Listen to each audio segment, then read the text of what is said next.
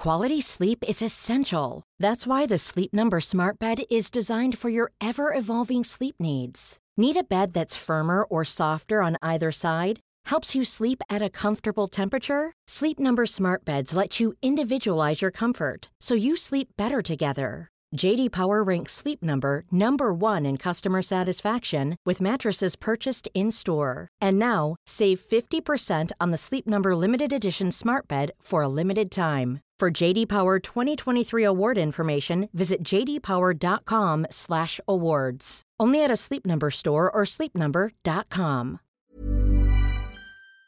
Internet. L'affaire dont je vais vous parler aujourd'hui, c'est une affaire qui euh, est très passionnante et euh, ben là, passionnante, c'est un grand mot là, mais dans le sens que ça m'a beaucoup intriguée et c'est assez récent. Donc c'est bien les dernières nouvelles qu'on a eues de cette affaire, ça date de 2017 et ça a eu lieu au début des années 2000. Fait qu'on a quand même quelques photos, euh, quelques documents là, que je vais pouvoir vous passer. On n'a pas vraiment entendu parler de cette affaire au Québec, euh, j'imagine qu'en France non plus. Pourtant, ce fut le premier procès euh, à être diffusé en direct à la télévision en Utah. Fait que ça a été quand même un procès euh, historique, si on veut. Et je comprends parce que euh, le public était vraiment intrigué par cette affaire parce qu'on peut pas comprendre qu'un homme agisse ainsi.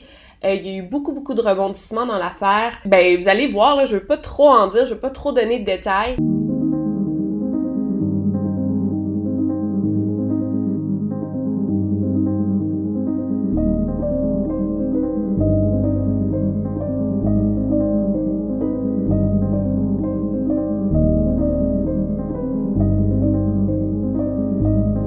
Podcast Over and Out.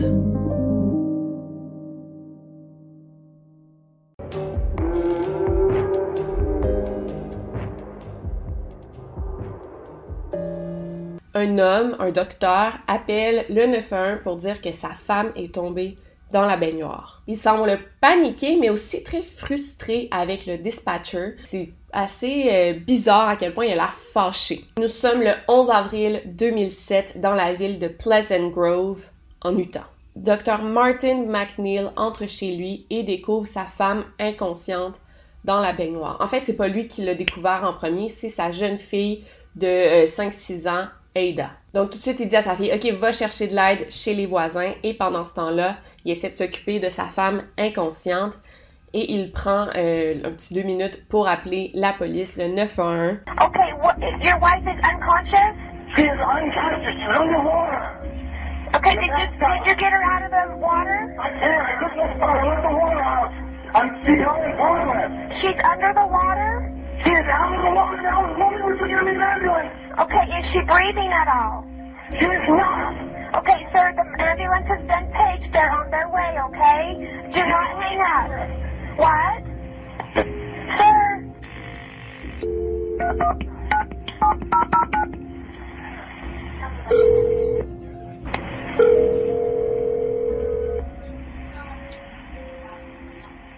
Why would it, oh, why would an adult female be so...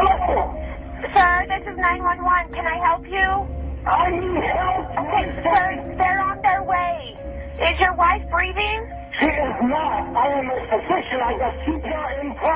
Les voisins arrivent et découvrent Martin qui tient le corps de sa femme qui n'a pas réussi encore à sortir de la baignoire. Euh, c'est difficile, seul. Il a juste sorti la tête pour s'en occuper, pour voir qu'est-ce qui se passe. L'eau du bain est brunâtre parce que sa femme a perdu beaucoup de sang. Elle vient juste d'avoir un lifting au visage. Ben, un lifting, c'est ça, un facelift. Et euh, ben, les, cicatrices se sont ouvertes. Elle a perdu énormément de sang. Doug, un voisin, aide Martin à sortir le corps de la femme qui se nomme Michelle McNeil. Avec l'aide de son voisin Doug, Martin euh, fait le RCR. Donc Doug va faire les compressions thoraciques et Martin va faire le bouche à bouche. Comme ça, c'est beaucoup plus simple et ça épuise moins. Doug remarque quand même que quand Martin souffle dans la bouche de sa femme, sa poitrine ne se lève pas comme c'est supposé faire quand on, fait le RCR. Donc le RCR n'était pas bien fait. Euh, Doug, le voisin, l'a remarqué, mais Martin, le docteur, s'en est pas rendu compte. Aussi, euh, Michelle avait euh, beaucoup, beaucoup de mucus euh, sur le visage. Vraiment, là, c'était épais. bon, je vous évite les détails. Elle en avait beaucoup, surtout au niveau du nez et de la bouche. Bon, elle vient de se noyer, là, elle est inconsciente. Et évidemment, ben là, tu fais le RCR, tu souffles dans la bouche, tu tiens le nez, tu mets ta, ton, oreille pour voir si tu entends une respiration. Le mucus va se transférer sur la personne qui te fait le bouche à bouche. Mais Doug remarque que Martin, il est comme vraiment, il est propre de la face. Il n'y a eu aucun transfert de mucus. Et ça, c'est assez étrange. Là. Il serait supposé d'en avoir ici, il serait supposé d'en avoir au niveau de la bouche. Et là, c'est ta femme qui est morte. Fait que tu t'inquiètes beaucoup, euh, tu t'en fous du mucus, tu veux pas être propre, là, on s'entend. Tout au long de la réanimation, euh, Martin criait pourquoi, pourquoi, pourquoi t'as fait la chirurgie, je t'avais dit de pas le faire, il parlait ça à sa femme qui est inconsciente, au bon Dieu, il disait mon Dieu, mon Dieu, qu'est-ce que tu fais? Genre, pourquoi ça m'arrive à moi? La police, les ambulanciers sont vite arrivés sur la scène de crime. Euh, les ambulanciers ont vite pris la relève pour euh, faire le RCR. Bon, c'est des professionnels, ils font ça chaque jour. Euh, fait que ça, ça s'est mieux passé parce que très vite, Michelle a repris des couleurs. Elle avait des petites joues roses et on entendait des bruits de gargouillement dans ses poumons. Elle a finalement recraché toute l'eau qu'elle avait avalée, plusieurs verres d'eau. Très vite, on a intubé Michelle et on a mis des pads ici pour euh, voir si son cœur battait, pour voir si elle avait des signaux, euh, des signes de vie. Là. Et euh, non, c'était, comme ils disent dans le livre, flatline, donc la ligne droite comme ça. Martin, lui, était dans la pièce à côté qui est la chambre des maîtres et il criait, euh, je vous le dis, là, après tout ce que j'ai fait pour toi, tout le temps que j'ai passé à l'église, pourquoi m'as-tu fait ça? J'ai été un pasteur, j'ai tout donné à l'église et tu me repayes comme ça, c'est ça que je reçois. Et là, il regardait le ciel en disant ça, il parlait au bon Dieu, il se demandait pourquoi le bon Dieu l'avait puni. C'est comme s'il voulait attirer l'attention des ambulanciers, des policiers, tellement qu'on a demandé à ce que Martin soit retiré de la pièce parce qu'il était trop dérangeant. Il était tellement frustré et les ambulanciers ont dit on n'a jamais vu un mari agir de la sorte. Tu ta, ta femme est, morte, là, en tout cas sur le bord de mourir. Et pourquoi tu parles à Dieu? Pourquoi t'es pas juste à côté stressé? Mais non, lui, il se donnait en spectacle. Michelle, elle a été amenée à l'hôpital à midi 24. Euh, le docteur en charge, tout de suite quand il l'a vu, il savait qu'elle était morte mais il ne comprenait pas pourquoi. Michelle, c'était une femme dans la cinquantaine, très en santé. Euh, elle avait pas de problème de cœur. À ce qu'on sache, pourquoi son cœur battait plus. Avec la réanimation qu'ils avaient fait, le fait qu'elle recrache toute l'eau, elle aurait dû avoir une activité cardiaque, mais rien.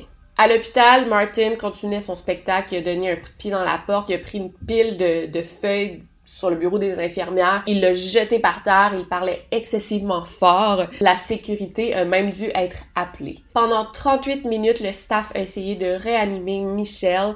Euh, Martin, encore une fois, très frustré, il a dit au docteur, ben lui qui était en charge de réanimer, il a dit « Je te donne 10 000 dollars si tu sauves ma femme. » C'était super bizarre parce que le docteur avait jamais reçu ce genre d'offre, qui fait ça? Et malheureusement, Michelle a été déclarée officiellement morte le 11 avril 2007 à 13h03. La cause de sa mort, c'était une arythmie cardiaque.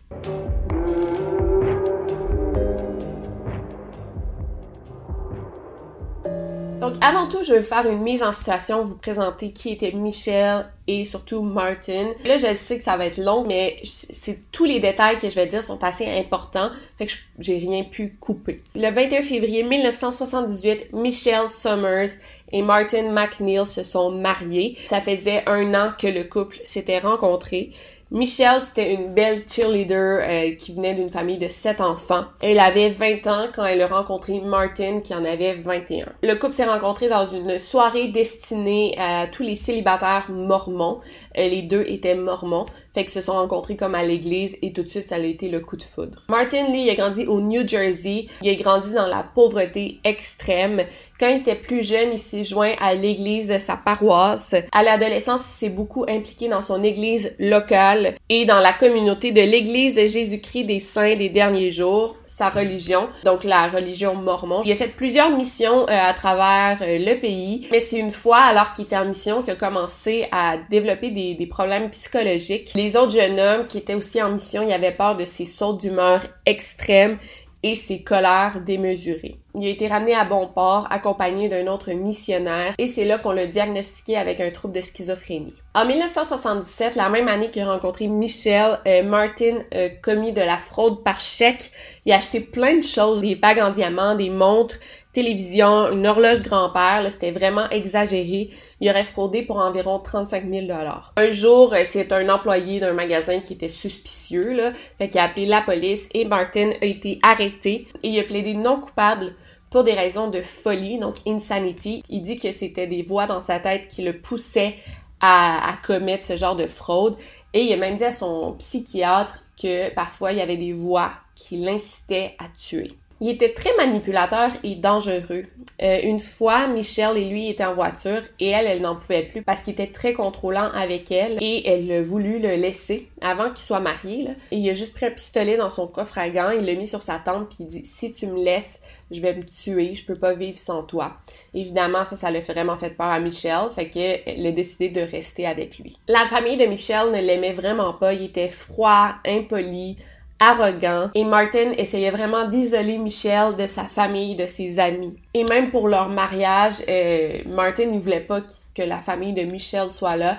Donc, ils ont décidé de elope, comme ils disent en anglais, d'aller directement au palais de justice pour signer des papiers euh, rapidement. Avec les années qui vont passer, Michelle va en effet s'éloigner de sa famille. Elle va parler à personne, sauf sa sœur Linda, de qui elle est restée proche. Le couple a eu leur premier enfant, Rachel, en 1979, euh, Michelle avait juste 22 ans, mais elle était très contente d'avoir un enfant. Depuis ce temps-là, elle était mère au foyer. C'était sa vocation d'être maman. Et Martin s'est inscrit à l'école en médecine. Il est devenu médecin et il travaillait euh, comme médecin dans des hôpitaux. En 1981, ils ont eu leur deuxième fille, Vanessa. Et ensuite, en 1982, leur autre fille, Alexis. Et finalement, ils ont eu leur dernier enfant, un petit garçon, Damien. Les quatre enfants se rappellent de leur enfance avec des souvenirs très positifs. Martin et Michelle étaient affectueux, chaleureux, euh, c'était vraiment des bons parents et même si Martin il était toujours à l'hôpital, il travaillait beaucoup, ben quand il revenait à la maison, il prenait du temps pour être avec ses enfants, fait que c'était vraiment un bon père. La famille était aussi très dévouée à la religion mormon. L'église était au centre de leur vie. Ils étaient très impliqués dans la communauté et même Martin, je l'ai dit, qui a été euh, bishop, le pasteur. En 1988, Martin a décidé de compléter ses diplômes et d'obtenir un diplôme en droit, donc s'est inscrit à l'école de droit. Il avait une carrière prestigieuse mais ses collègues ne l'aimaient pas beaucoup. Il était très demandant, très difficile et même qu'il aimait intimider les jeunes résidents à son hôpital. Les docteurs et infirmiers, infirmières ne voulaient pas travailler avec lui. C'était désagréable être à ses côtés et en plus de ça, il était même pas si bon parce que tout le monde dit qu'il avait beaucoup de lacunes au niveau de ses connaissances de base. Là. Fait qu'il était pas si bon, mais il était super arrogant. Martin aussi était reconnu pour partir abruptement de ses emplois. Il changeait toujours de poste, d'hôpital, de lieu de travail et sa femme ne savait pas pourquoi. C'est plus tard qu'on le su que Martin avait eu euh, des relations sexuelles avec plusieurs de ses patientes. Même qu'il y avait eu beaucoup de plaintes d'harcèlement sexuel à son actif, d'inconduite sexuelle, d'erreurs de diagnostic et même de fraude médicale. Euh, fait que sûrement qu'il lui laissait la chance de partir de l'hôpital plutôt que de le renvoyer, euh, lui enlever son diplôme de médecine. Fait qu'il y avait beaucoup, beaucoup de charges à son actif. Dans sa vie personnelle, Martin était condescendant, froid, inaccessible. Les amis de Michel avaient même peur d'appeler à la maison. Ils se croyaient comme au-dessus de tout le monde à cause de son éducation. Fait qu'ils étaient les gens qui avaient moins d'éducation que lui comme des moins que rien. Il y a juste à la maison que il était super gentil avec ses enfants, c'était un bon père et la famille en soi avait vraiment l'air d'une famille parfaite parce qu'il avait beaucoup d'argent, s'habillait super bien, les gens qui les côtoyaient à l'église disaient que c'était comme une carte de mode chaque dimanche. Les enfants étaient super sages, il y avait une belle maison, mais est-ce que c'était vraiment ça la réalité? Les voisins, eux, disent que c'était loin d'être une famille parfaite. Il y avait des grosses, grosses disputes. Ils entendaient Martin et Michel se disputer, mais la famille, quand ils sortaient dehors, faisait comme si rien n'était. Durant leur mariage, à plusieurs reprises, euh, Michel surprenait son mari en train de regarder de la pornographie, ce qui est interdit dans la religion mormon.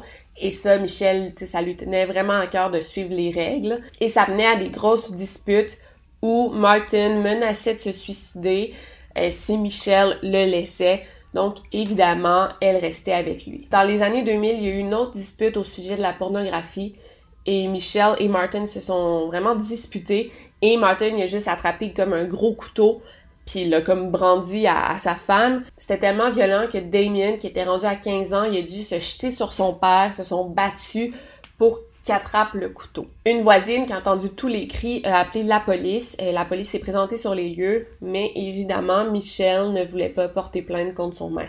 Le 25 mars 2001, leur fille Vanessa a eu une petite fille, Ada, mais Vanessa avait de gros problèmes de consommation de drogue. Elle était accro à l'héroïne. Donc, Martin et Michelle ont dit, OK, ben, on va, adopter ta fille, puis on va s'en occuper comme si c'était la nôtre. Tous leurs enfants avaient quitté la maison. Euh, ils habitaient tous pas loin, là, en Utah ou au Nevada. Euh, fait que la maison était vide, fait que j'imagine que c'était parfait pour Michelle. Elle était contente de s'occuper de sa petite fille. Mais là, en 2003, Michelle et Martin ont fait un choix qui a vraiment surpris tout le monde ils ont décidé d'adopter trois filles en Ukraine. Tout le monde était surpris parce que jamais Michelle n'avait montré un quelconque intérêt d'adopter.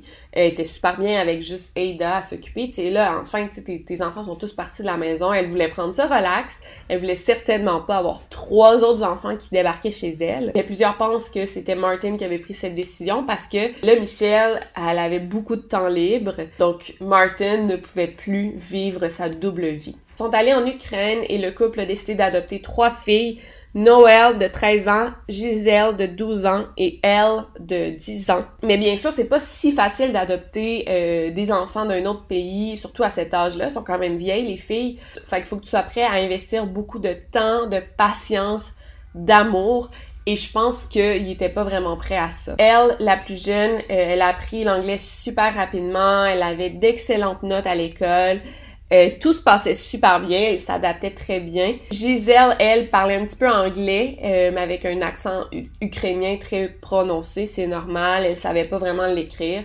Mais en général, ça se passait bien. Et Noël, c'était vraiment elle qui s'adaptait le moins bien. Et c'est normal parce que c'est la plus vieille, mais elle connectait vraiment pas avec la famille. Un jour, la sœur de Michel, Linda, est allée à la maison, elle a dit Eh, mais est où Noël? Genre, vous l'avez mis où? Et Michelle a juste répondu Ah, on pouvait plus dealer avec elle, c'était trop compliqué. On a décidé de l'éloigner pour un petit bout de temps. Noël avait été envoyée dans une clinique pour enfants avec troubles de l'attachement qui était située au Michigan. Et ensuite, Michelle et Martin ont juste décidé d'annuler l'adoption. C'est tellement cruel. Et la pauvre Noël est comme juste entrée dans ce système, là, est devenue comme la responsabilité du gouvernement du Michigan. Je trouve tellement que c'est sans cœur de faire ça. Et plus tard, Noël a décidé d'entrer en contact euh, par Facebook avec ses frères et sœurs qu'elle avait connus chez les McNeil. Et bon, ils ont, maintenu des liens. Il y a juste Michelle qui a jamais accepté de revoir Noël. Et là, comme Noël était parti, en 2004, ils ont décidé d'adopter une autre fille, euh, Sabrina, euh, qui venait aussi de l'Ukraine. Fait c'était comme pour la remplacer. Les filles adoptives aimaient beaucoup Michelle, mais se rappelaient que Martin était vraiment absent. Il essayait pas du tout de créer des liens avec ses filles adoptives, il était juste proche de ses enfants biologiques. En fait, les filles avaient comme peur de lui. Euh, Gisèle a raconté un événement où elle était seule avec euh, son père adoptif, là, dans, dans le salon et il a commencé à la toucher de manière inappropriée. Puis ça s'est répété à plusieurs reprises et elle touchait tout le temps des, des endroits euh, inappropriés, là. Tellement qu'elle en a parlé à Michel et Michel a juste répondu « Tu ne dois jamais parler de ça, surtout pas à lui. » Il vit beaucoup de stress en ce moment. Et en vrai, Gisèle, c'est vraiment celle qui se sentait le moins bien dans cette maison. Euh, c'est comme si elle traitait comme une esclave, tu sais, pendant que tout le monde soupait, il demandait à Gisèle de laver la vaisselle, euh, c'était vraiment celle qui est moins connectée avec euh, toute la famille, en fait. Et la relation de Giselle et les McNeil va vraiment empirer.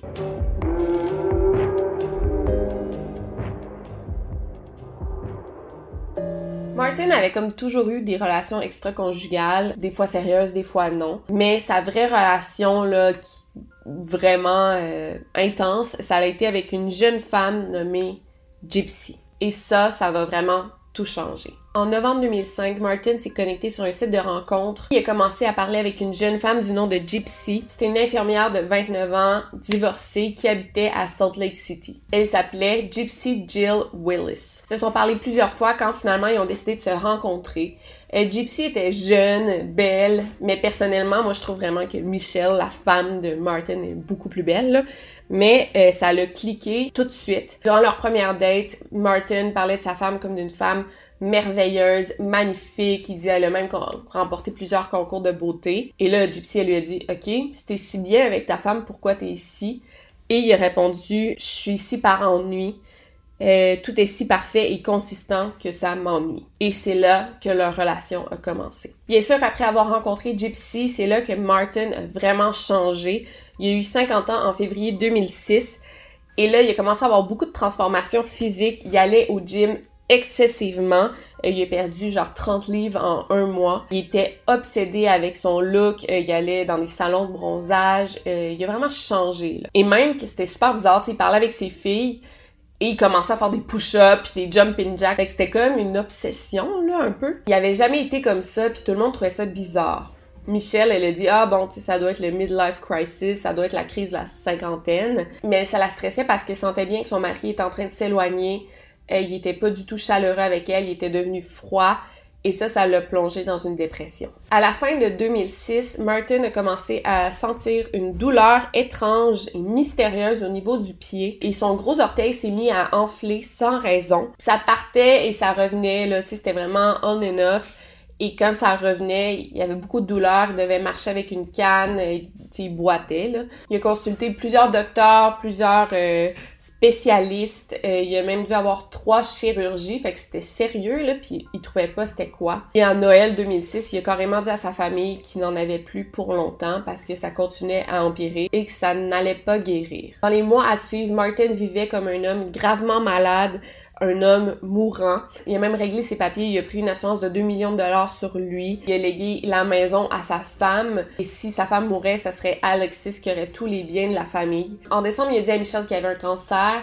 Puis après, il a dit qu'il avait la sclérose en plaques. Il a dit à ses voisins que sa maladie empirait et qu'il avait juste six mois à vivre. Mais tu sais, ça n'a pas de sens. Tout ça à cause d'un orteil. Tu sais, oui, il marchait avec une canne, mais des fois, ça allait super bien puis il marchait normalement. Il a même fait une annonce à son église, à sa communauté, pour dire qu'il avait un cancer en phase terminale et qu'il allait bientôt mourir. À Gypsy, il a seulement dit qu'il s'était cassé l'orteil puis ça l'avait juste pas bien guéri mais que tout allait bien. Plus tard, il a dit aussi qu'il avait passé des tests pour le cancer, mais que c'était négatif il dit à sa maîtresse que il a pas le cancer, mais il dit à sa famille et à tout le reste, tous ses amis, tout, qui est en phase terminale du cancer. Plus les choses avançaient, plus Martin devenait amoureux de Gypsy et il souhaitait que ça soit plus sérieux. Dès janvier 2007, Martin avait rencontré la famille de Gypsy. Il payait pour son loyer, son électricité. Il avait même donné une carte de débit euh, à Gypsy et elle pouvait s'en servir pour payer ses trucs. Il se voyait minimum deux fois par semaine, mais il voulait toujours plus, puis il pouvait pas avoir plus tant et aussi longtemps qu'il était marié. Six semaines avant qu'elle meure, Michelle avait beaucoup de suspicions envers son mari. Elle l'a confronté euh, Martin à plusieurs reprises, mais il niait tout. Et en février 2007, elle s'est même confiée à sa fille Alexis en lui disant « Je pense que ton père a une maîtresse ». Le 16 mars, Alexis rendait visite à sa famille pour le week-end et elle a vu une enveloppe adressée à son père. Euh, c'était des résultats des, examens médicaux. Et elle l'a ouvert. Et là, contrairement à ce que son père lui avait dit, elle a découvert que son père n'était pas du tout mourant du cancer, euh, ni qu'il avait la sclérose en plaques. Pas du tout. En fait, il y avait une maladie. C'était comme un truc au niveau des nerfs. Si il mettait trop de pression, euh, son orteil allait enfler mais ça se guérissait super bien en faisant attention à ne pas trop mettre de pression sur son orteil. Quelque chose comme ça, mais c'était loin d'être grave. Cette révélation les a vraiment choqués et ça lui a mis beaucoup plus de soupçons envers Martin. La même soirée, Alexis et Michelle sont allés en ligne pour voir les, le relevé d'appel de Martin et ils ont vu qu'il y a un numéro de téléphone qui revenait à plusieurs reprises et Martin appelait toujours ce numéro vers 2-3 heures du matin. En cherchant le nom de la femme, ils ont découvert que la femme s'appelait Gypsy Jill Willis. Bien sûr, Michel l'a confronté et le tout nié en disant que Gypsy c'était juste une infirmière avec qui il travaillait et elle l'appelait pour le travail. Mais là, à partir de là, Michelle, elle savait que son mari la trompait.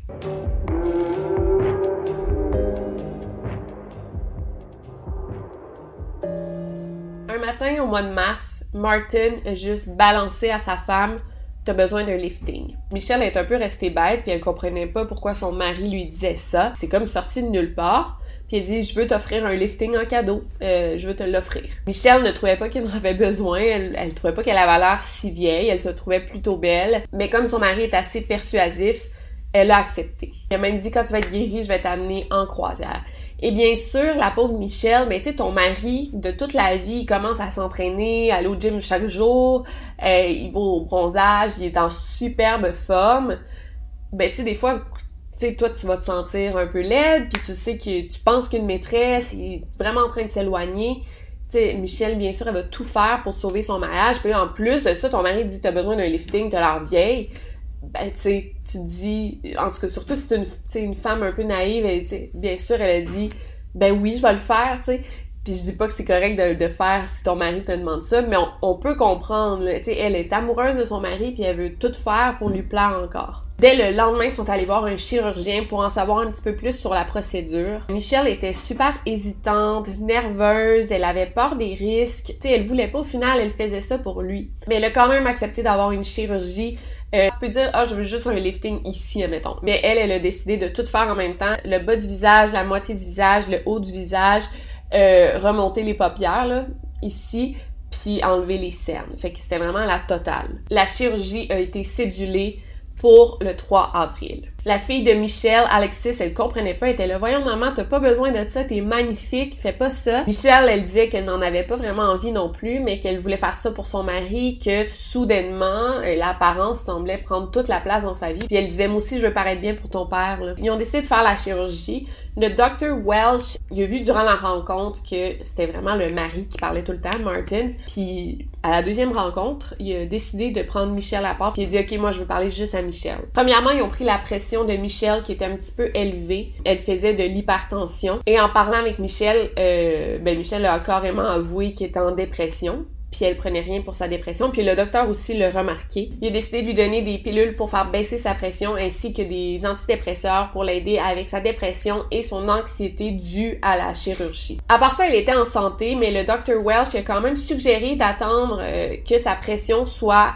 à niveau. Il a dit prends tes pilules pendant quelques temps, on va te faire un, test un petit peu plus tard et si ta tension est parfaite, là on va pouvoir faire la chirurgie. C'est un soulagement pour Michelle de devoir attendre parce qu'elle voulait pas vraiment faire la chirurgie, mais Martin il était non non, on n'attendra pas là, on va aller voir un autre chirurgien sont allés voir le docteur Thompson. Le docteur a accepté de faire la chirurgie malgré l'hypertension. Il a dit ah, je pense pas qu'il y ait de problème. Mais il savait pas que Michelle souffrait d'anxiété puis de dépression. Et Martin il a comme demandé au docteur Ouais, ma femme est très anxieuse et elle supporte pas bien la douleur. Est-ce qu'on pourrait avoir plus de médicaments que la normale. Au lieu du Vicodin, que c'est un antidouleur assez fort, il voulait quelque chose de plus fort. Donc le docteur lui a prescrit 30 euh, pilules de Un antidouleur liquide parce que si sa mâchoire était trop enflée, elle pourrait le prendre en liquide. Il a aussi insisté pour que le docteur lui prescrive du Valium pour euh, calmer sa femme avant et après la chirurgie. Le docteur Thompson, il trouvait ça un peu anormal qu'on lui demande euh, tout ça. Il avait jamais prescrit du Percocet puis du Valium euh, avant une chirurgie, après une chirurgie. Il a jamais prescrit ça. Et là, 30 pilules, il trouvait ça une énorme quantité. C'était beaucoup, beaucoup de médicaments très forts à prescrire pour une chirurgie comme ça. Mais il se disait, ben Martin, c'est un docteur, tu sais, euh, je vais lui faire confiance, en fait. C'est lui qui a demandé ça. Docteur Thompson, il a quand même pris la peine de préciser de faire très attention parce que s'il mélangeait tous ces médicaments, c'est tellement fort que potentiellement ça pourrait tuer Michel. Mais encore là, Martin, c'est un docteur super réputé, fait qu'il a dit, je pense pas qu'il y ait de problème. C'est le mardi 3 avril 2007 que Michel a reçu sa chirurgie et à partir de là, il lui restait seulement huit jours à vivre. La chirurgie s'est bien passée, euh, rien à déclarer. C'est sûr qu'après, en sortant de là, Michel était enflé, avait le visage complet de bandé. Martin a demandé à ce que Michel ait son congé d'hôpital tout de suite. Mais Michel était non, je veux quand même passer ma première nuit à l'hôpital, là, euh, s'il arrive quoi que ce soit. Puis Martin était fâché que Michel demande à passer la première nuit à l'hôpital, puis les docteurs étaient non, non, faut qu'il reste ici, on va monitorer euh, ses signes vitaux pour s'assurer que tout est beau. Puis Martin, lui, était fâché de ça. Quand finalement Michel a reçu son congé, c'est Alexis qui s'en est occupé. Alexis est une euh, résidente en médecine. Elle a pris comme une semaine de congé pour aller s'occuper de sa mère. C'est elle qui lui donnait les médicaments, elle lui faisait à manger, elle l'accompagnait aux toilettes. Et le plus important, c'est qu'elle écrivait tout dans un petit journal. Pas beaucoup de douleur. J'ai donné un percocet, puis bon. Le 5 avril, Alexis s'est réveillée très tôt le matin, à 6 heures du matin, et tout de suite est allée près de sa mère pour s'en occuper. Elle a essayé de réveiller sa mère, mais sa mère était complètement passed out, là, était endormie. Genre, Michel la shakeait, là, comme ça, puis il y avait aucune réaction. Alexis a pris ses signes vitaux et le cœur de Michel battait très bas. Et elle avait le souffle court. Alexis, paniqué, regarde son père et dit Voyons, qu'est-ce qui se passe? Et Martin a répondu de manière nonchalante je sais pas, je dois lui avoir donné trop de médicaments. Comme Alexis prenait soin de sa mère, elle lui donnait juste une pilule antidouleur par jour, je pense, là. Euh, puis ça faisait la job, c'était bien correct. Mais Martin, pendant qu'il a pris soin d'elle, lui a donné une Valium et une heure plus tard, une pilule antidouleur. Ce qui était beaucoup trop pour Michel, tellement qu'elle a vomi. Et après ça, une heure et demie plus tard, il a donné de l'antidouleur liquide, deux Percocets, une Ambien, qui est un somnifère très très puissant. Genre, c'est un esti de malade, là. What the fuck? Quand Michelle s'est enfin réveillée, elle était complètement alarmée parce que son mari avait fait. Elle a dit à Alexis, il continuait à me donner la médication et à me dire d'avaler. J'arrivais pas à refuser parce que j'étais trop endormie par la médication qu'il m'avait donnée. Même après qu'elle ait vomi, il continuait à lui donner des trucs, puis Michelle était comme non, j'ai pas besoin. Euh, puis Martin insistait, il était comme go, t'avales tout de suite, go. Fait que c'est dangereux. Et après ça, Alexis a dit Ok, je te laisse plus seule avec ton mari, là, je te laisse plus seule avec mon père. Après cet événement, Michel a pris la main de sa fille, Alexis, puis a dit S'il m'arrive de quoi, assure-toi que c'est pas ton père qui le fait. Le 8 avril, ils ont eu un examen post-opératoire. Euh, le docteur Thompson y a regardé, il a enlevé plusieurs points de suture. Euh, tout se passait super bien, tout guérissait vraiment bien. Le 10 avril, elle a eu son dernier rendez-vous. Encore là, tout allait bien. L'enflure et les bleus s'étaient dissipés. Michelle, elle pouvait enfin se laver seule et faire à manger. Fait que, était debout sur ses deux pieds. Alexis, elle, se sentait enfin confiante pour laisser sa mère seule et retourner à ses études au Nevada. Michelle a même dit au docteur Thompson qu'elle ne faisait plus d'anxiété, elle faisait pas d'insomnie, tout se passait bien, qu'elle n'avait pas pris de Valium, d'Embien et de Phénergan depuis que son mari avait pris soin d'elle. Elle ne prenait donc plus aucun médicament, elle prenait juste des Advil puis à part ça, elle était en pleine forme. Étrangement, cette journée-là, après leur rencontre, Martin a appelé le docteur Thompson pour demander 30 percocets supplémentaires et du Phénergan. Cette journée-là, vers 18h, ils sont allés porter Alexis à l'aéroport euh, parce qu'elle retournait chez elle au Nevada. Michelle est arrivée chez elle à 20h.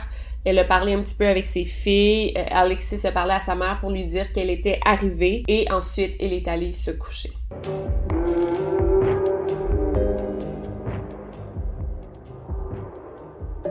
Le mercredi 11 avril a commencé comme n'importe quelle journée.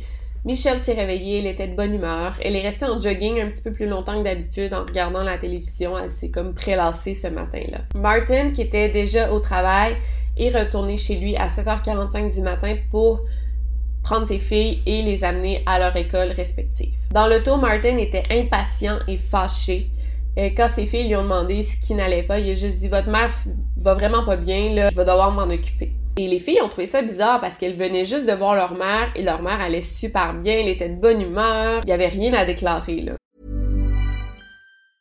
Quality sleep is essential. That's why the Sleep Number Smart Bed is designed for your ever evolving sleep needs. Need a bed that's firmer or softer on either side? Helps you sleep at a comfortable temperature? Sleep Number Smart Beds let you individualize your comfort so you sleep better together. JD Power ranks Sleep Number number 1 in customer satisfaction with mattresses purchased in-store. And now, save 50% on the Sleep Number limited edition Smart Bed for a limited time. For JD Power 2023 award information, visit jdpower.com/awards. Only at a Sleep Number store or sleepnumber.com. À 8h30, il est allé déposer sa dernière fille, Ada, à son école, qui est à côté de son travail. Et entre 8h30 et 9h, on ne sait pas ce que Martin a fait. À 8h44, Alexis a appelé sa mère. Euh, Michel et Alexis se sont parlé. Michelle était de bonne humeur, euh, elle était contente de reprendre sa routine enfin. Elle était censée aller chercher sa fille Ada à 11h30 à l'école, elle irait manger au McDonald's et ensuite en après-midi, elle irait euh, porter ses filles au ballet. Elle a aussi dit à sa fille Ton père est tellement gentil avec moi, il est pas comme d'habitude, il prend vraiment bien soin de moi. À 9h11, Martin est retourné au travail, mais il n'est pas resté longtemps parce qu'entre 9h30 et 11h, on ne sait pas ce que Martin a fait. Il n'a pas fait d'appel, il n'a pas reçu d'appel et on l'a vu nulle part. Vers 10h, Alexis a appelé sa mère. Elle n'a pas obtenu de réponse. Elle a appelé à plusieurs reprises.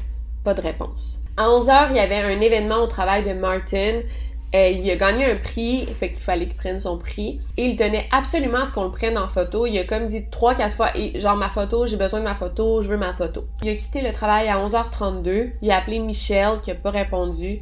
Il a laissé un message sur le répondeur et ça disait euh, je, je m'en viens à la maison puis je vais te faire un beau dîner, je vais prendre soin de toi. À 11h35, il est arrivé à l'école de Ada. Euh, qui était surprise de voir son père parce que c'était sa mère qui était supposée aller la chercher cette journée-là, puis ils avaient prévu aller manger au McDonald's. Puis il dit non, c'est moi qui viens te chercher. Elle a dit est-ce qu'on peut aller au McDo quand même? Puis il dit non.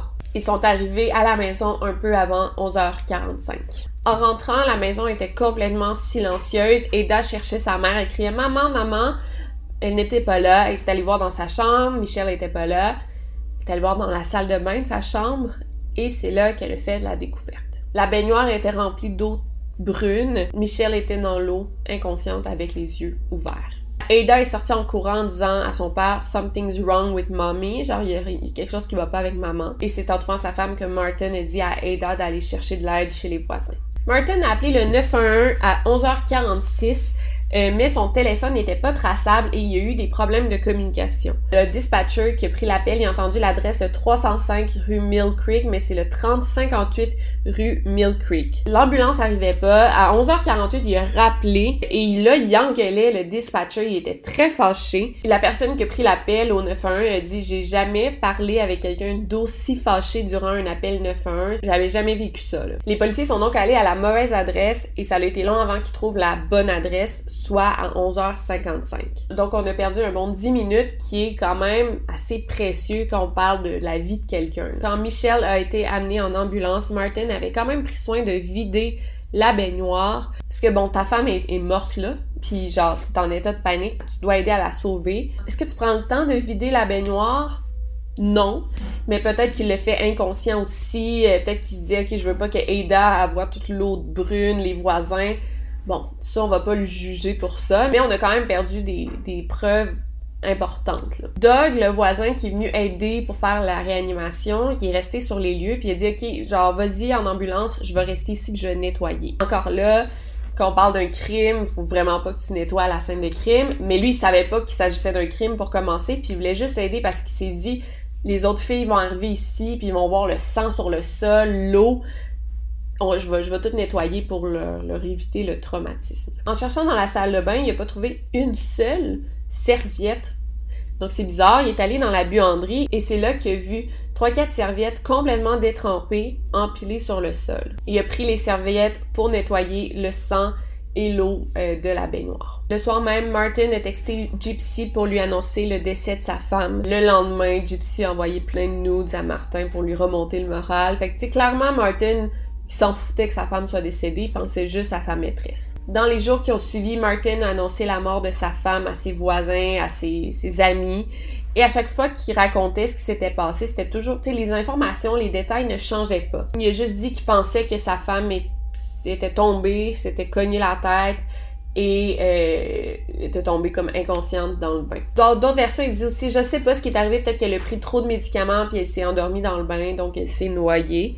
Euh, bon, on savait pas la version officielle. Frustré quand il est revenu à la maison, la journée de la mort de sa femme, il dit à Aileen, qui est la blonde de son fils, il dit là, je veux plus voir les médicaments, flush tout ça dans les toilettes, genre mets-les dans les toilettes, jette-les, je veux plus les voir. Évidemment, Aileen était comme, bon, je suis pas sûre que je dois faire ça, mais son beau-père lui demandait de le faire, donc elle le fait. Une heure plus tard, Martin a aussi enlevé le lit d'hôpital de sa femme de sa chambre. Il a comme tout fait le gros ménage. Quand Alexis est enfin arrivé euh, sur place, elle a dit, sont où les médicaments, maman? Il où le petit carnet de notes que je me servais pour prendre ses signes vitaux et tout? Et euh, Martin, il dit, ah, je sais pas, là, les policiers ont dû les amener. Dès le, premier moment que Martin a annoncé la mort de sa femme, elle savait que c'était son père qui avait tué sa mère.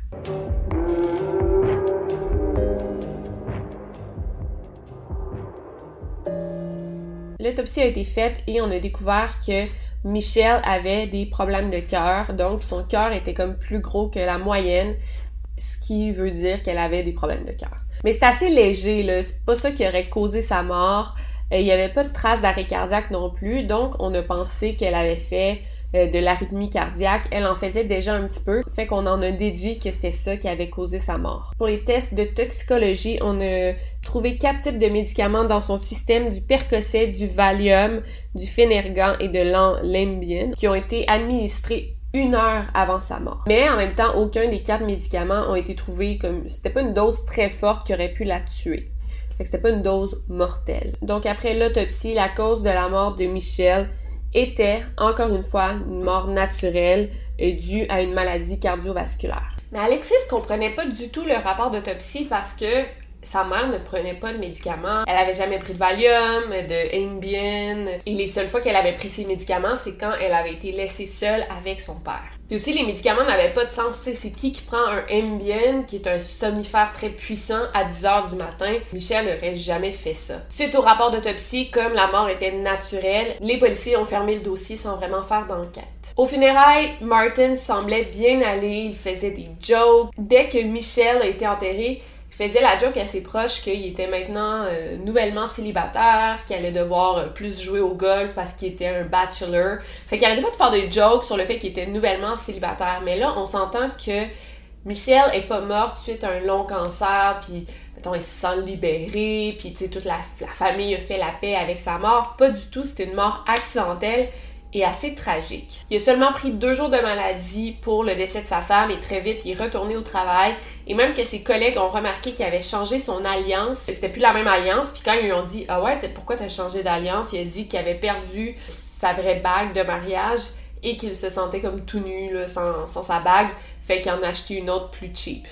Puis aussi, il disait toujours la même histoire que c'était sa femme, Michelle, qui voulait avoir la chirurgie plastique et que Martin avait tout fait pour l'en dissuader. Alors que vraiment pas, Michelle voulait pas avoir la chirurgie, c'était son mari qui la forçait. Martin a vite insisté pour que sa famille reprenne sa routine normale. Il dit je vais engager euh, une nanny très très rapidement, là, je veux qu'on reprenne la routine. Rachel, sa plus vieille, dit ben moi papa je suis prête à, à laisser tomber mon emploi puis je vais venir travailler à temps plein comme nanny.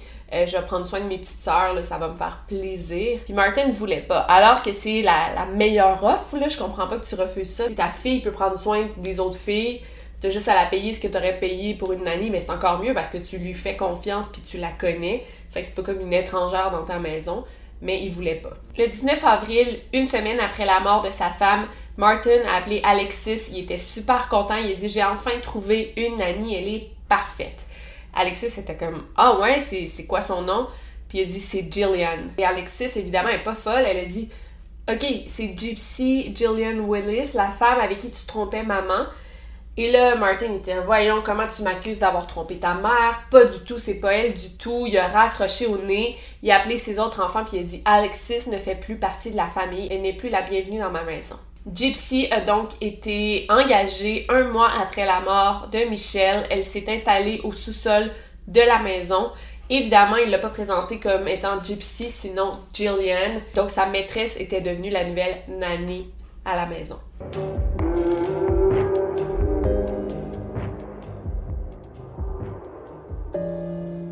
Les filles étaient surprises de constater que la nouvelle nanny ne faisait rien. Elle faisait pas manger, elle faisait pas le ménage, elle prenait pas soin des filles du tout. Euh, elle leur donnait pas des lifts. Fait que genre, pourquoi elle avait été engagée, cette femme-là? C'était même Martin qui cuisinait et la nanny était juste à côté puis elle le regardait comme ça. Et en fait, ce que les filles savaient pas, c'est que quand elles étaient couchées, Gypsy montait à l'étage et allait dormir avec euh, son, petit ami, le Martin. Il y a un événement assez étrange et dégueulasse qui est arrivé le 23 mai, six semaines après la mort de Michel. Alexis était euh, allée rendre visite à sa famille, ça s'était arrangé, la dispute. Et elle faisait le tri dans le garde-robe de sa mère, elle triait les vêtements, ce qu'elle allait donner, ce qu'elle allait garder. Et il était comme rendu 11 heures, et s'est juste comme endormi sur le lit de sa mère. Son père était pas là, il était au travail. Euh, fait qu'il s'est endormi en jeans puis en t-shirt, là. elle est vraiment juste tombée. Et durant la nuit, elle a senti une main qui s'est faufilée dans son pantalon, euh, qui s'est mis à lui caresser les fesses, une main qui s'est mis à embrasser sa main, le lécher la paume de sa main. Et là, Alexis s'est réveillé en sursaut. Et c'est là qu'elle s'est rendue compte que c'était son père qui était en train de la tripoter. Elle est sortie du lit d'un bond et elle a dit à son père Qu'est-ce que tu fais Puis il dit Ah, je suis désolée, je pensais que t'étais Michel, genre je me suis trompée, il était comme endormi. Donc Alexis était dégoûté, il est sorti de la chambre. Puis elle s'est dit Bon, ça se peut, tu sais, il vient juste de perdre sa femme, ça se peut qu'en dans le sommeil, il a pensé que c'était sa femme, il a trouvé ça dégueulasse et étrange, mais il s'est dit Bon, ça se peut. Le lendemain, Martin a convoqué une réunion familiale et il a dit à ses filles qu'est-ce qui s'était passé, que durant la nuit, il était endormi puis il a pensé que Alexis c'était sa femme. Il a dit imaginez-vous si c'était l'une de vous, tu sais que c'est des enfants. Euh, je suis complètement désolée, il faut plus que ça arrive. Fait qu'à partir de maintenant, il n'y a plus aucune de vous qui a la permission d'entrer dans ma chambre. Et genre, Alexis n'en revenait pas parce qu'elle était comme, voyons, tu sais, est-ce que mon père pourrait commettre l'inceste avec mes petites sœurs, genre. Là, c'était comme une affaire de plus à se préoccuper. Euh, c'était vraiment stressant, mais c'était probablement un complot parce que dès le lendemain, Alexis, bien sûr, là, elle dormait sur le sofa et enfin, Gypsy avait la liberté de monter et dormir avec euh, son patron. Mais il faisait pas ça si secrètement parce que les filles s'étaient bien rendu compte que Gypsy dormait avec leur père puis elles étaient comme, voyons, c'est pas supposé être notre nanny, ça? Genre, je comprenais pas. Une autre fois, elles sont allées manger au resto avec Gypsy, Jillian, la nanny. Et euh, Jillian a juste comme pris des frites dans l'assiette de Martin, genre super, tu sais, de manière naturelle. Mais c'est pas vraiment une relation que t'as entre employeur et employé. Tu sais, jamais tu ferais ça avec ton employeur. Fait que c'est là qu'ils se sont tous rendus compte, ok, clairement, il y a une relation entre ces deux-là. Quand Rachel et Alexis, ils ont confronté leur père en disant, ok, ben là, clairement, il y a une, relation avec Gypsy, qu'est-ce qui se passe? Et en plus, Gypsy, là, elle, aide pas du tout dans la maison, fait que pourquoi tu l'as engagée? Martin s'est vraiment fâché et il a mis ses filles en dehors de la maison, Rachel et Alexis, et il a même appelé la police pour euh, les dénoncer pour trespassing, donc euh, entrée par effraction. Alexis et Linda, la sœur de Michel, voulaient vraiment qu'une enquête soit ouverte euh, sur la mort de Michel. Ils disaient, c'est sûr qu'il y a eu un meurtre, on veut que vous investiguiez un petit peu plus. Mais la police à chaque fois disait non, non, il n'y a pas de crime, puis raccrochait, puis faisait pas de suivi. Fait que les femmes étaient vraiment laissées à elles-mêmes. Ça n'a pas été long que Martin et Gypsy ont finalement affiché leur relation. Martin lui a demandé Gypsy en mariage. Et là, il était ouvertement dans une relation. Il s'en cachait pas des voisins, de la famille. Il agissait comme un couple. Et éventuellement, les liens ont repris entre Martin et Rachel et Alexis. Durant l'été, Martin, euh, Alexis, Rachel et les autres filles euh, sont allées en Californie pour aller visiter un couple d'amis, les Bledsoes. Et euh, durant la nuit, encore une fois, Martin s'est couché dans le lit d'Alexis et s'est mis à la tripoter, sa fille biologique. Et encore là, ça l'a dégoûté, elle est partie. Mais dans sa tête, là, il n'y avait plus aucun doute. Son père est un prédateur sexuel.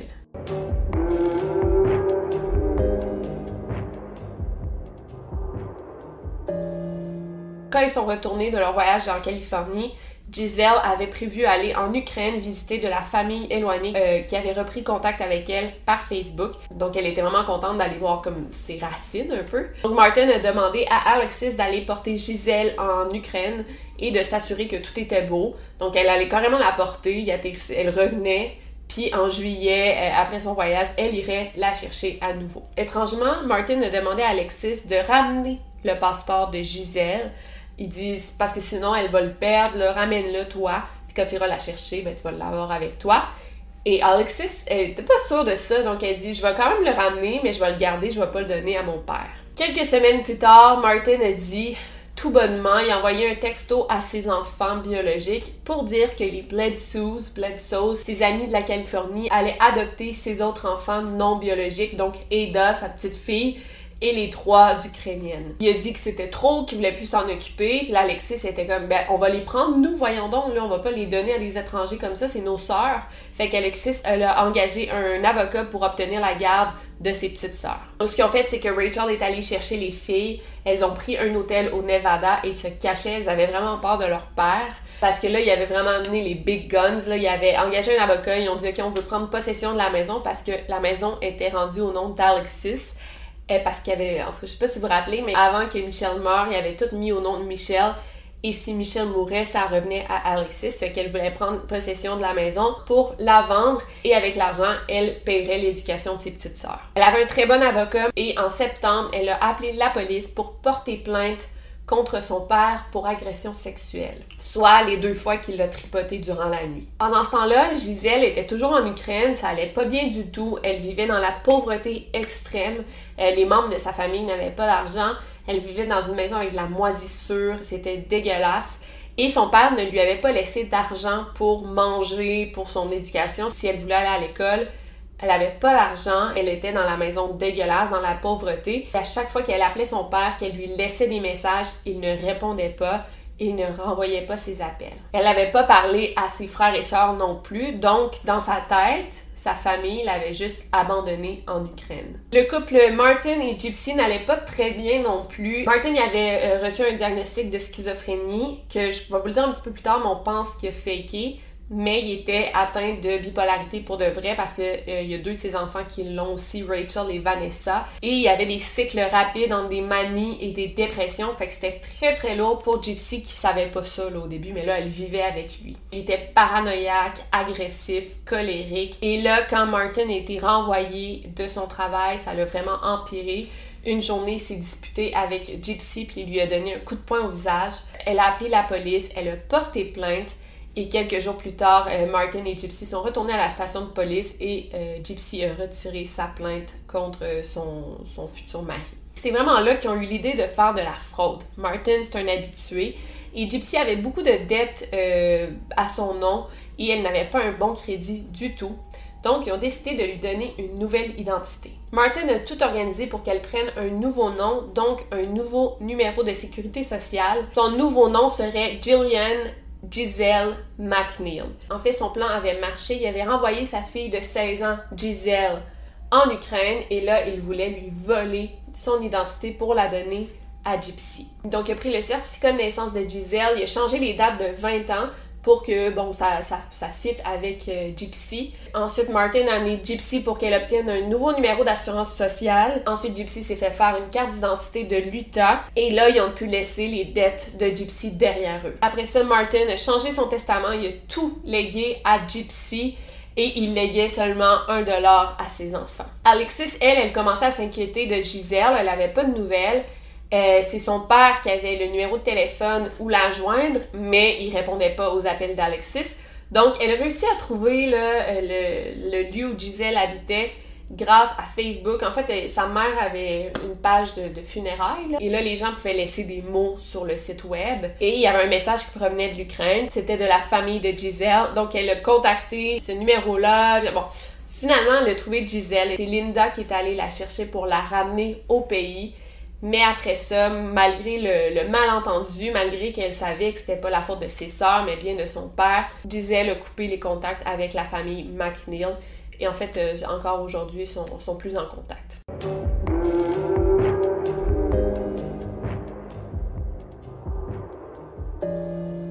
Environ un an après la mort de Mitchell, après les nombreux appels de Alexis et Linda qui voulaient rouvrir l'enquête, il y a deux nouveaux enquêteurs qui sont arrivés dans le département de police et ils ont dit ben nous on pense qu'en effet il pourrait avoir un crime donc ils ont décidé de rouvrir l'enquête. Ils ont commencé par interviewer tous les enfants McNeil ainsi que les policiers qui sont allés sur la scène de crime, les ambulanciers, toutes les infirmières qui ont pris soin de Mitchell et les voisins. Et c'est là qu'ils se sont rendus compte que Martin avait dit beaucoup de contradictions.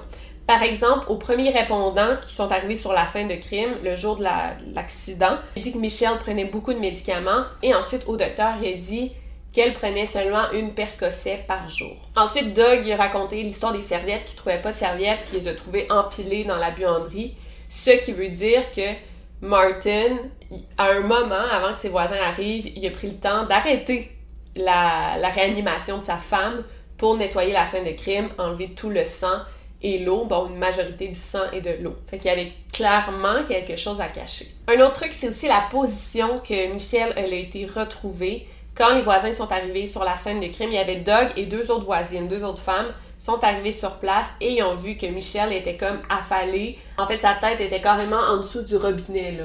Euh, fait que c'est comme ça qu'ils l'ont trouvé. Mais Martin, il a dit aux policiers et aux ambulanciers, à ses enfants, que quand lui est entré dans la salle de bain, il a vu que sa femme avait juste la moitié du corps euh, dans le bain. Fait que la moitié du corps était sortie du bain et la tête était dans le bain. Mais avec l'autopsie, on a vu que la lividité de ses jambes et de ses fesses montrait que Michelle était probablement morte couchée sur le dos. Donc la façon que ses voisins l'ont trouvée. Ensuite, on a demandé à la petite Ada de 7 ans de dessiner la manière qu'elle a trouvé sa mère sur la scène de crime parce que ça a été la première à la voir. C'est tellement traumatisant pour un enfant, surtout un an et demi plus tard. Et ça, c'est le dessin qu'elle a fait. En décrivant le dessin, elle a dit que sa tête était hors de l'eau, ses cheveux étaient dans le drain, toute l'eau était rouge et ses yeux étaient ouverts. Les enquêteurs ont aussi refait la route que Martin prenait. Donc on sait qu'il est allé porter Ada à l'école à 8h30 et après ça, il n'a pas été revu jusqu'à 9h11. En voiture, du travail de Martin jusqu'à la maison des McNeil, c'est 3 minutes et 7 secondes si tout va bien. Et si ça va pas bien puis qu'il y a du trafic, ça prend 5 minutes. Et de l'école de Ada jusqu'au travail de Martin, ça prend exactement une minute de voiture. Donc bon, vous comprenez le principe. Ça leur a donné amplement le temps pour Martin d'aller porter sa fille à l'école et de retourner chez lui pour tuer Michelle. Les enquêteurs ont aussi décidé de demander une seconde autopsie parce que la première autopsie, ben, le coroner qui l'a fait n'avait pas toutes les informations euh, nécessaires. Il savait pas qu'il s'agissait peut-être d'un crime. S'il savait qu'il s'agissait d'un meurtre, peut-être que les résultats seraient différents. Par exemple, le premier coroner, Frick, il savait même pas que Michel avait recraché plusieurs verres d'eau. Peut-être qu'en sachant ça, les résultats auraient été différents. À la deuxième autopsie, les résultats étaient différents. On a conclu que la dose de médicaments dans le système de Michel aurait en effet pu la tuer, contrairement à ce que la première autopsie avait dit. Donc, il est possible qu'un overdose ait causé la mort de Michel. Et dans la deuxième autopsie, la cause de sa mort avait maintenant changé. C'était maintenant une mort par noyade. Les détectives ont aussi fait une enquête sur le passé de Martin. Ils pensaient euh, que Martin avait faké, falsifié sa schizophrénie euh, parce qu'il prenait aucun médicament pour les symptômes et il n'y avait pas de symptômes. Il y avait juste eu un épisode quand il était assez jeune, adolescent, et euh, par après, il n'y a pas jamais eu de symptômes, puis il n'y a rien qui traitait ces symptômes. Et bon, je l'ai pas dit parce que là, ça fait une vidéo assez longue, mais Martin, quand il était jeune, il a déjà été dans l'armée. Il a travaillé quelques temps dans l'armée, mais très rapidement, il en est sorti et il a faké des symptômes de schizophrénie pour pouvoir être relâché et obtenir les bénéfices très très bons de l'armée américaine. Donc toute sa vie, depuis 1975, il était considéré comme un vétéran de l'armée. Il recevait des chèques, mais en même temps, il travaillait comme un docteur. Euh, il recevait euh, un salaire à six chiffres. Donc c'est complètement illégal. Euh, on estime qu'il aurait fraudé l'armée américaine ou le gouvernement américain pour 100 000 dollars. Ils ont aussi découvert qu'il avait menti sur son éducation. Par exemple, euh, il est allé étudier 2-3 mois à Guadalajara, au Mexique. Et en revenant, il dit ben, J'ai fait un an là-bas. Donc, il avait accumulé des faux crédits. Et euh, puis en fait, c'est ça, toute sa, toute sa carrière, il a menti sur son éducation, sur le nombre de crédits qu'il avait fait, les cours qu'il avait fait, sur ses notes. Fait que c'est pourquoi les autres docteurs ils disaient moi il est pas si bon, tu sais, il manque beaucoup de connaissances de base. C'est normal parce qu'il a manqué plein de cours à l'université, plein de crédits.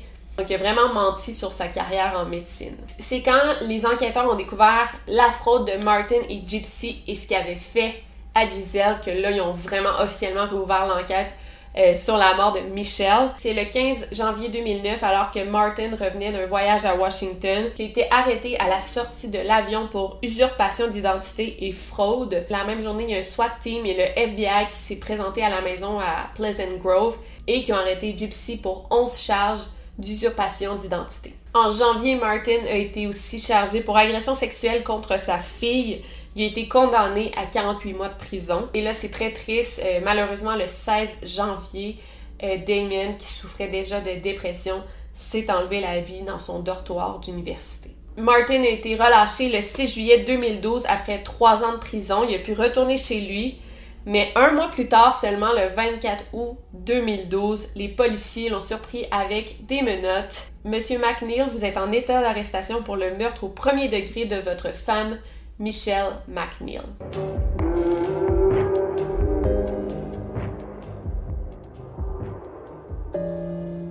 Évidemment, Martin a plaidé non coupable pour le meurtre de sa femme. Il disait que la mort de sa femme était naturelle. Le procès a commencé en 2013 et comme je vous ai dit, c'était le premier procès à être diffusé en direct à la télévision.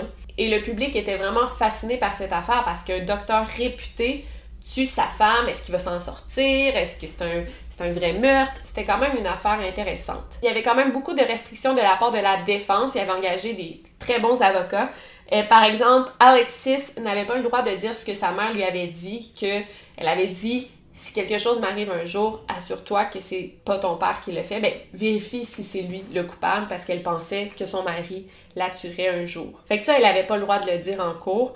Aussi, euh, les procureurs n'avaient pas le droit de parler de Michelle comme étant une victime parce que si sa mort est naturelle, c'est pas une victime. Rachel n'a pas eu le droit de témoigner en cours à cause de son trouble de bipolarité et Vanessa à cause de son passé de toxicomane. Et le témoignage de Ada a été discrédité en cours à cause que Ada aurait très bien pu se faire influencer par ses sœurs. On avait le témoignage aussi des anciens amis que Martin avait connus lors de ses trois dernières années en prison. Un prisonnier du nom de Poirier a raconté une joke que Martin avait fait en fait, Martin avait dit qu'il s'en sortait bien en prison et il était capable de commettre des choses illégales et de s'en sortir assez bien. Et là, il a dit par exemple, j'ai tué ma femme, ça devrait en dire beaucoup sur moi. Une autre fois, il a dit aussi à ce même prisonnier qu'il avait tué sa femme parce que leur mariage battait de l'aile et Michel ne lui donnait pas la permission de le tromper. Un autre prisonnier du nom de Buchanan a dit que Martin lui avait dit comment il avait fait pour tuer sa femme. Il lui avait provoqué un overdose de médicaments. Et il a vraiment expliqué comment ça s'est passé. Il a dit qu'il en avait donné beaucoup de médicaments, il en donnait, il en donnait, puis il n'y a rien qui se passait. Fait qu'il a convaincu sa femme de prendre un bain. Et apparemment que Michel voulait pas prendre un bain. Donc, il a juste tenu sa tête sous l'eau pour la tuer. Quand Buchanan lui a demandé comment il avait fait pour lui donner autant de médicaments, comment il avait accepté de prendre les médicaments, il a dit qu'ils avait mis dans un enema. Puis ça, je, vais revenir. Un enema, c'est euh, un traitement que tu peux faire euh, de manière anale pour euh, aller aux toilettes, beaucoup. Donc, euh, après un procès de 13 jours, le 9 novembre, les membres du jury ont pris une décision. Et quand le jury est entré dans la salle, euh, Martin, il a juste genre souri à son avocat, il a fait un clin d'œil, il était sûr qu'il allait s'en sortir. Et finalement, je vous laisse regarder le verdict. We, the jury, having reviewed the evidence and testimony in the case, find the defendant as to count one, murder, guilty. As to count two, obstruction of justice, guilty.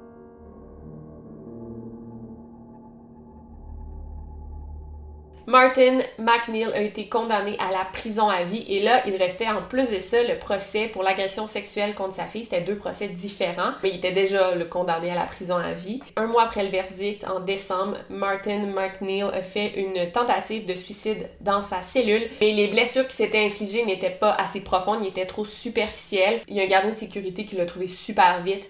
Il l'a amené à l'hôpital et après deux, trois jours, il était sorti. Le 2 juillet 2014 a eu lieu son deuxième procès pour agression sexuelle qui a duré seulement deux jours et il a été déclaré coupable pour ça aussi. Donc avant de terminer, euh, qu'est-ce qui s'est passé la journée du 11 avril?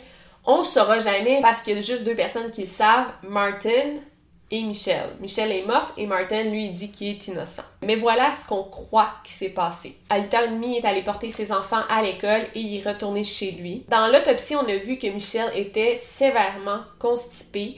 C'était probablement dû euh, aux médicaments qu'elle prenait. Donc on pense que Martin a dit OK, ben là, on va t'administrer un enema pour t'aider à aller aux toilettes. Et ce qui c'est pas normal pour un docteur de conseiller ça à sa femme et de lui administrer lui-même. Je sais pas si vous vous rappelez, mais avant de mourir, Michelle, elle avait parlé avec Alexis et elle a dit Ton père, il est vraiment gentil avec moi, il prend full bien soin de moi, c'est anormal. Fait qu'on pense que, ben, en fait, un là, c'est comme une. Je l'ai jamais fait, de, de ce que j'ai lu, c'est comme une pompe, t'envoies de l'eau par l'anus. Euh, puis ça fait vraiment aller aux toilettes rapidement. Fait qu'on croit qu'il aurait écrasé les pilules pour les placer dans l'eau qui allait euh, dans le dans l'anus de sa femme. Et vu que c'est par l'anus, l'effet est beaucoup plus rapide parce que ça n'a pas besoin de passer par tout le système digestif. L'effet est comme instantané. Fait qu'on pense que Michelle serait tombée endormie, confuse, au même moment, là, genre quelques minutes après l'administration de l'élément. Il a dû la placer dans la baignoire et vite retourner au travail. Une heure plus tard, il aurait très bien pu quitter le travail, retourner chez lui pour trouver Michelle inconsciente. Finalement, ben là, s'il l'a pas déjà placé dans le bain, là, il aurait eu le temps de le faire, la placer dans le bain, et c'est là qu'elle serait morte. On pense aussi qu'elle aurait déféqué euh, dans le bain, euh, parce que, bon, à cause de l'énéma, c'est assez automatique, et tu peux pas full te retenir, et si elle était inconsciente, et si l'eau du bain était très très brune, Ça se peut. Ou c'est possible aussi qu'elle ait déféqué avant de prendre le bain et que lui aurait eu le temps de tout nettoyer. Après ça, il aurait eu le temps de se rendre rapidement au travail, de prendre sa photo, d'accepter son prix et d'aller chercher sa fille. Et finalement, Ada, c'est elle qui a trouvé sa mère. C'est un meurtre presque parfait, mais heureusement, Michel était très aimé par ses enfants, par sa sœur qui n'ont pas lâché le morceau pour découvrir la vérité. Le 9 avril 2017, Martin s'est enlevé la vie en prison. Il est mort à l'âge de 60 ans après avoir servi seulement deux ans de sa sentence. Donc voilà cette histoire, c'est pas de repos, euh, c'est une grosse affaire, euh, mais heureusement justice s'est fait à la fin. J'espère que vous avez aimé, je veux juste vous recommander le livre que j'ai lu pour cette affaire parce que quand je fais des vidéos longues, c'est basé sur des livres. Euh, vraiment, toutes mes sources viennent d'ici, de Stranger She Loved, donc l'étranger qu'elle aimait, de Shanna Hogan. Euh, fait que c'est très bon, c'est assez. Tu sais, ça se lit bien, les chapitres sont courts. Je l'ai lu en comme 2-3 jours et c'est beaucoup plus détaillé. Donc, si vous avez pas eu assez de détails dans ma vidéo, ce que je pense pas, parce que c'était quand même détaillé, ben, vous en avez beaucoup plus ici. Fait que je vous le recommande. Je vais mettre le lien Amazon dans la barre d'infos. Je vais chercher si c'est en français, mais j'en doute fortement. Donc, pour ceux qui parlent anglais, si vous avez besoin de recommandations de livres, mais ben, vous me demandez aussi, by the way, vous me demandez beaucoup de recommandations de livres. En fait, ce que j'ai fait, j'ai fait une. Dans, sur Instagram, j'ai fait un highlight, puis j'ai écrit toutes les recommandations de livres que j'ai couverts dans mes vidéos. Je les, ai, je les écris à la main, fait qu'il y a comme une grosse liste. Vous pouvez aller jeter un petit coup d'œil. Et sinon, n'oubliez pas de garder l'œil ouvert. Je fais ça ces temps-ci, mais comme ça, c'est mieux. Over and out.